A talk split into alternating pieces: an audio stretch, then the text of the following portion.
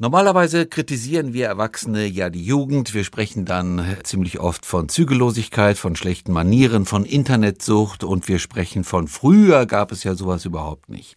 Doch manchmal schlagen sich Erwachsene auch auf die Seite der Jugendlichen, zum Beispiel Gerhard Lemke, Professor für Betriebswirtschaftslehre und Medienmanagement an der Dualen Hochschule Mannheim. Er hat ein Buch geschrieben, Titel Verzockte Zukunft, wie wir das Potenzial der jungen Generation verspielen.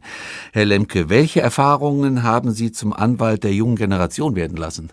Na, indem ich mich mit der intensiv beschäftigt habe. Also ähm, als ich begonnen habe, das Buch zu schreiben, war ich quasi der Saulus. Ich habe also auch gerne über die jungen Leute manchmal etwas gelästert und äh, habe manchmal Adjektive genutzt, die sie eigentlich äh, gar nicht richtig beschreiben.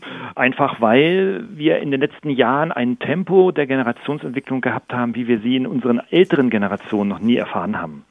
Und ähm, die Veränderungen, die bei den jungen Menschen stattfindet, sind so rasant und so intensiv, so tief, dass wir Älteren damit eigentlich gar nicht umgehen können. Okay, dann lassen Sie uns über die Veränderungen reden. Welche sind das?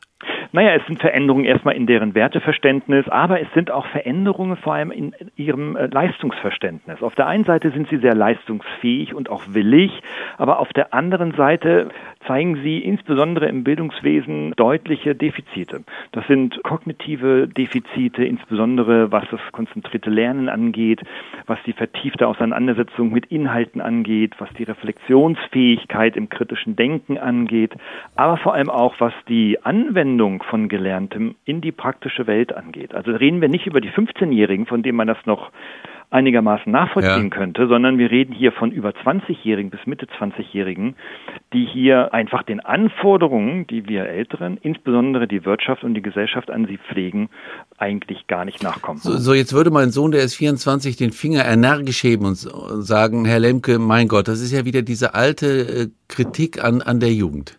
Kognitive Defizite. Nein, die haben wir nicht, wir sind nur anders. Naja, also die alten, die alten klassischen tugendhaften Defizite hat äh, Aristoteles schon beschrieben. Das ist klar, das ist jetzt nichts Neues. Aber was wir tatsächlich haben, ist einfach, dass die Herausforderungen, die heute aus der Gesellschaft und aus der Wirtschaft auf uns einströmen und insbesondere auf die immer früher delegierte Verantwortung auf die jungen Leute einströmt, eigentlich gar nicht ausgebildet sind.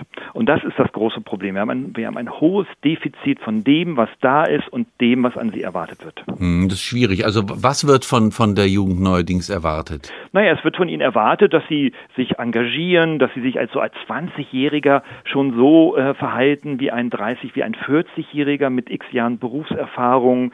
Es mhm. wird immer früher Verantwortung herunterdelegiert. Das liegt auch daran, dass wir ja immer früher auch Akademiker haben, die auch noch recht bezahlbar sind für auch für kleinere Unternehmen und und es wird einfach erwartet, dass hier Funktionen und Aufgaben übernommen werden, die normalerweise ein 40-Jähriger übernimmt.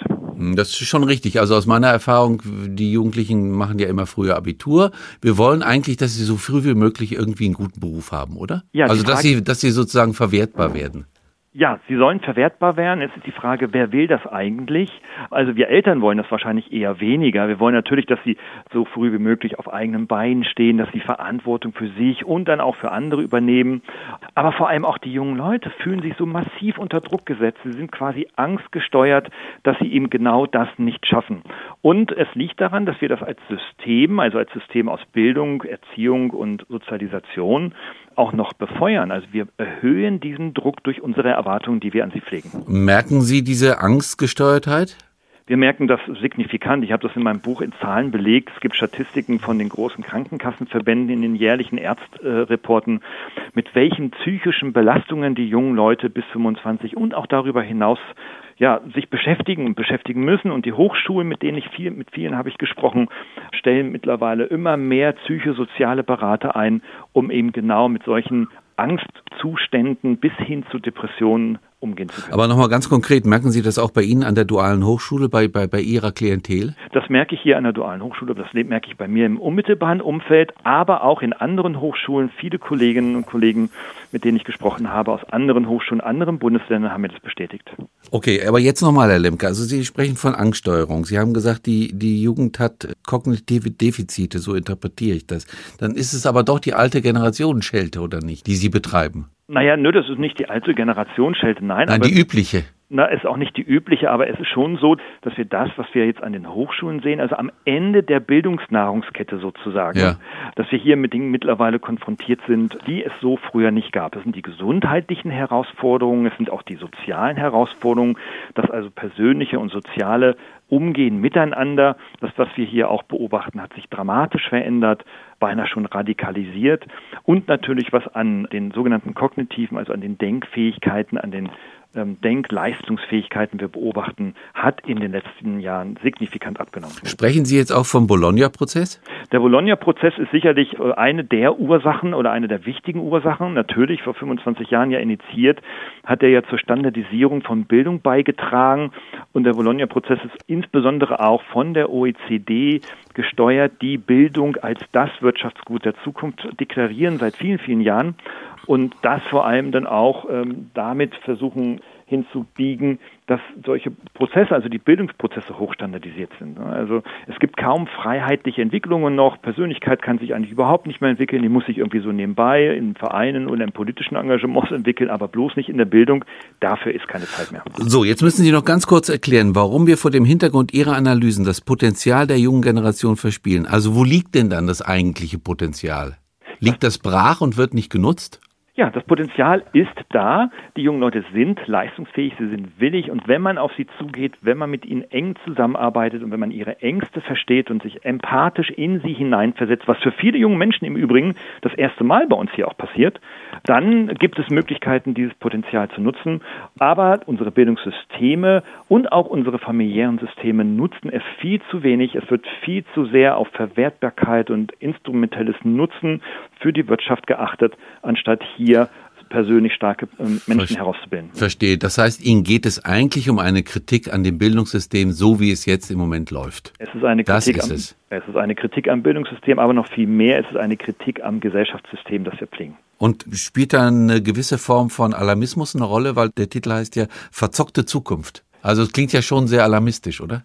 Es ist schon so, ich sehe da schon einen Alarm, weil, weil ich vor allem äh, den Grund darin sehe, dass auch Kollegen jetzt aus meinem Berufsbild, aber auch Lehrerinnen, Lehrer und auch Erzieher einfach damit nicht umgehen können. Es wird darüber nicht gesprochen, sondern wir sind getrieben quasi von dieser neoliberalen Wirtschaftsentwicklung, in dem ein höher, schneller, weiter und ein Gewinnen oder Verlieren die leitenden Paradigmen sind. Und darüber müssen wir reden und darum ist es ein Gesellschaftsthema. Ja, genau, aber es ist doch wahnsinnig schwierig. Also letzte Frage, wir stecken doch alle in diesem System System drin. Wie, so, wie sollen wir da rauskommen? Naja, also wir sollten auf jeden Fall unsere Haltung reflektieren. Also gehen wir auf die jungen Leute noch mit der richtigen Haltung äh, zu. Also Sie haben ja die Wahl. Sie können ja sagen, okay, ich sage, was ich hier mache in der Bildung beispielsweise soll zur Verwertbarkeit in der Wirtschaft dienen, ja, und alles andere äh, ordne ich unter.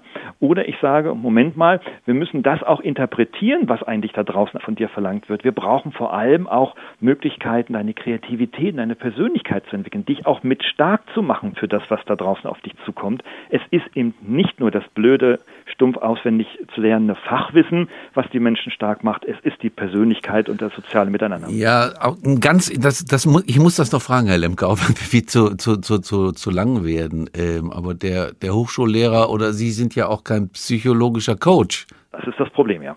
Das ist das Problem. Es sind äh, auch in den Einstellungsvoraussetzungen in den Bundesländern wird das nicht verlangt, aber die Realität ist so, wir müssen das leisten. Verzockte Zukunft, wie wir das Potenzial der jungen Generation verspielen, so heißt das Buch von Gerhard Lemke, Professor für Betriebswirtschaftslehre und Medienmanagement an der Dualen Hochschule in Mannheim. Ich habe mit ihm über die Thesen in diesem Buch gesprochen. Herr Lemke, vielen Dank. Herzlichen Dank.